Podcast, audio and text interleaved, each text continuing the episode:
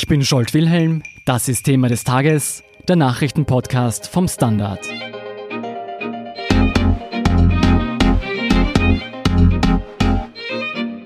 Darf man den Umfragen Glauben schenken, wird die ÖVP die Nationalratswahl am 29. September klar gewinnen. Damit hätte Spitzenkandidat Sebastian Kurz erneut den Kanzleranspruch. Nach zwei gescheiterten Regierungen, zuerst mit der SPÖ und dann mit der FPÖ, stellt sich allerdings die Frage, mit wem die Volkspartei künftig koalieren könnte, berichtet Standard Innenpolitikredakteurin Katharina Mittelstädt. Hallo Katharina. Hallo Scholl.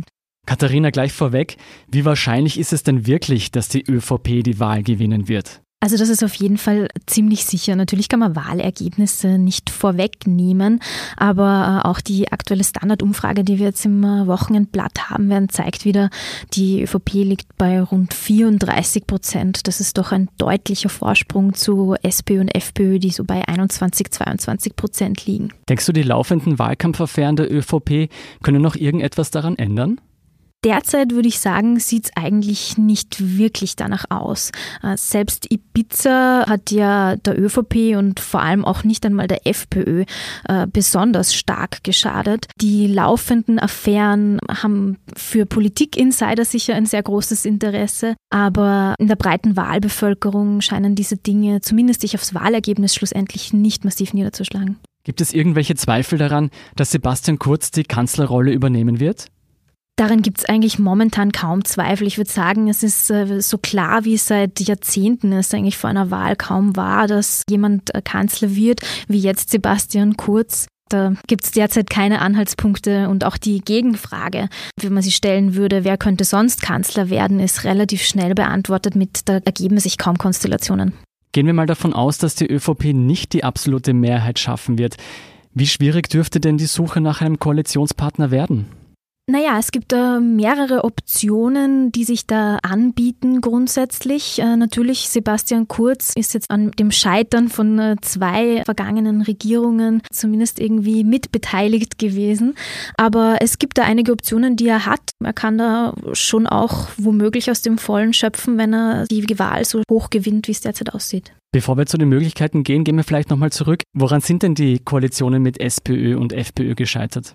Naja, im Jahr 2017 ne, hat äh, Kurz quasi die Neuwahlen eingeleitet. Glaubt man der SPÖ und führenden damaligen Politikern der ÖVP, dann hat Kurz relativ lange daran gearbeitet, dass diese Regierung schlussendlich platzt. Reinhold Mitterlehner ist damals dann zurückgetreten, Sebastian Kurz hat die Führung übernommen und dann kam es zu den Neuwahlen. Beim zweiten Mal kann man ihm zumindest nach derzeitigem Wissen äh, wirklich nicht vorwerfen, dass er daran schuld gewesen wäre, dass nach dem äh, Ibiza Video die Regierung gescheitert ist.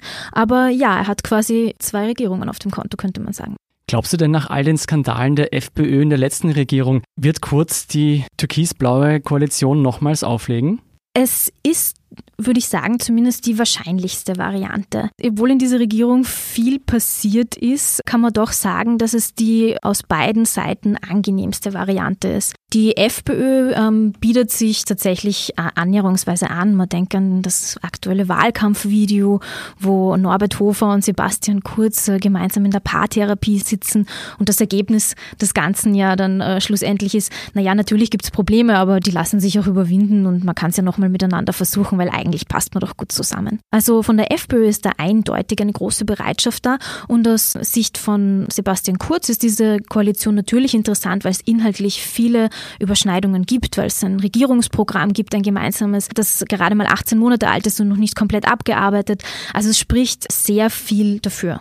Wie kann die ÖVP das trotz der großen Probleme mit der FPÖ denn rechtfertigen? Es ist natürlich ein bisschen ein Spagat, den die ÖVP da bewältigen muss. Sebastian Kurz löst den oder die ÖVP löst den derzeit damit, dass man sagt, Schuld ist auch ein bisschen der Innenminister Herbert Kickel.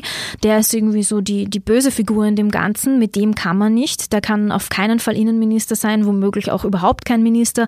Und auf den schiebt man das momentan so ein bisschen ab. So die, es gibt die gute FPÖ, die von einem Norbert Hofer angeführt wird, von der auch als das freundliche Gesicht dieser Partei gilt, und die böse FPÖ, so die rechte Seite, die von Herbert Kickel angeführt wird, wenn man so möchte.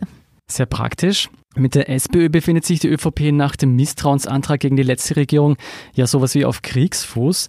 Wie stehen denn die Chancen, dass es eine neue große Koalition geben wird? Ich würde sagen, das ist schwer zu beantworten momentan. Es gibt da gerade innerhalb der SPÖ, würde ich sagen, zwei Fraktionen.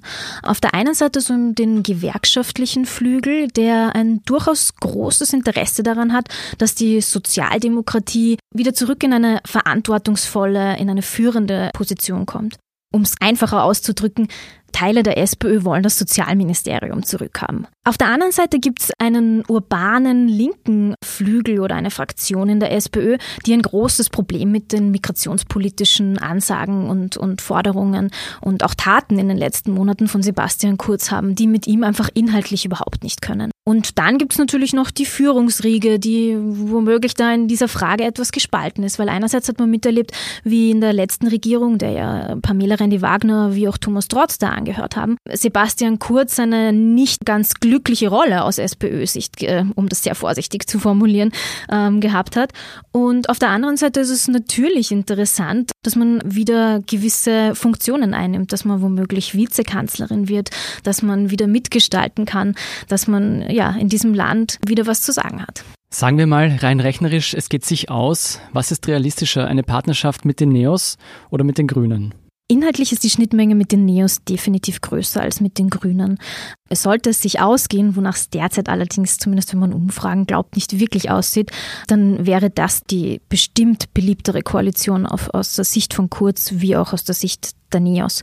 Aber ganz einfach machen würden die es ihm ganz bestimmt auch nicht. Die Neos stehen für Transparenz. Die Neos haben gerade im Bildungsbereich, was die Pensionen betrifft, große Forderungen, die für den Kurz bestimmt auch nicht ganz einfach wären, mir nichts, dir nichts umzusetzen. Was ist mit den Grünen? Die Grünen sind natürlich traumatisiert von der vergangenen Wahl und ähm, werden den Teufel tun, irgendetwas zu riskieren, dass sie bei der nächsten Wahl, wenn sollten sie denn jetzt wieder reinkommen, was ja sehr wahrscheinlich ist, wieder rauszufliegen. Das heißt, es ist natürlich ein gewisses Risiko da, dass man, wenn man sich auf einen so starken Koalitionspartner einlässt, dann womöglich neben dem zermürbt wird. Also es müsste kurz bestimmt große Schritte auf die, auf die Grünen zugehen, damit die sich auf eine solche Koalition einlassen würden. Hältst du rein theoretisch eine Dreierkoalition aus ÖVP, Neos und Grünen für möglich? Es ist rechnerisch zumindest nicht völlig undenkbar. Aber eine Dreierkoalition, muss man sagen, gab es in der äh, Geschichte Österreichs noch nie. Es ist äh, bestimmt eine riesig große Herausforderung. Sebastian Kurz müsste zwei Parteien, die auch noch sehr unterschiedlich sind, mit seinem Programm in irgendeiner Form vereinen können. Also einfach wird das ganz bestimmt nicht und seine Wunschkoalition ist es wahrscheinlich auch nicht. Aber ja, unmöglich wäre wahrscheinlich auch das nicht. Nehmen wir mal an, Kurz findet niemanden. Wird dann kurz vom Thron gestoßen oder wird die ÖVP eine Minderheitsregierung versuchen? Eine Minderheitsregierung war, was zumindest Sebastian Kurz über relativ lange Zeit angedacht bzw. damit geliebäugelt hat. Das große Problem an einer Minderheitsregierung ist, dass man eine Opposition braucht, die einen stützt, eine parlamentarische Mehrheit zusichert, ansonsten wird man gestürzt. Und da wird es dann schon in vielen Punkten schwierig, weil also gerade die FPÖ hat relativ klar und deutlich ganz schnell gesagt, nein, dafür sind wir nicht zu haben. Die SPÖ hat natürlich auch das das geringste Interesse, dass man Sebastian Kurz irgendwie bei gewissen Dingen, wo man zusammenfindet, unterstützt und ansonsten den großen Macher mit den anderen spielen lässt. Also ja, aus der Sicht von der ÖVP oder Kurz wäre diese Variante natürlich wahnsinnig attraktiv. Ob sie tatsächlich Umsetzung findet, ist mehr als fraglich. Was ist denn dein Tipp?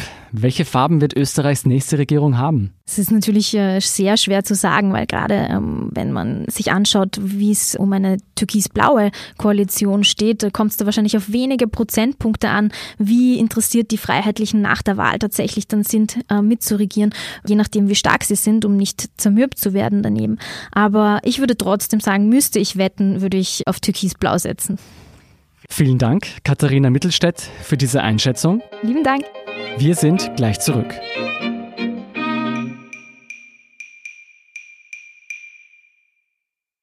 Guten Tag, mein Name ist Oskar Bronner.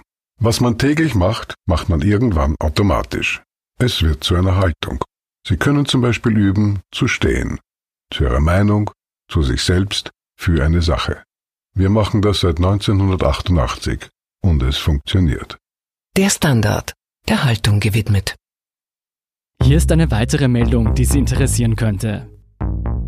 Mit dem neuen Schuljahr haben auch die Fridays for Future Klimademos wieder begonnen. Jeden Freitag demonstrieren Schüler dafür, dass Regierungen mehr zur Rettung des Planeten beitragen. Der Moment für die großen Maßnahmen und einen Systemwandel ist jetzt, berichtet Standardredakteurin Lisa Meyer in ihrem aktuellen Bericht über die kommenden Protestaktionen. Zu finden auf der standard.at slash Zukunft.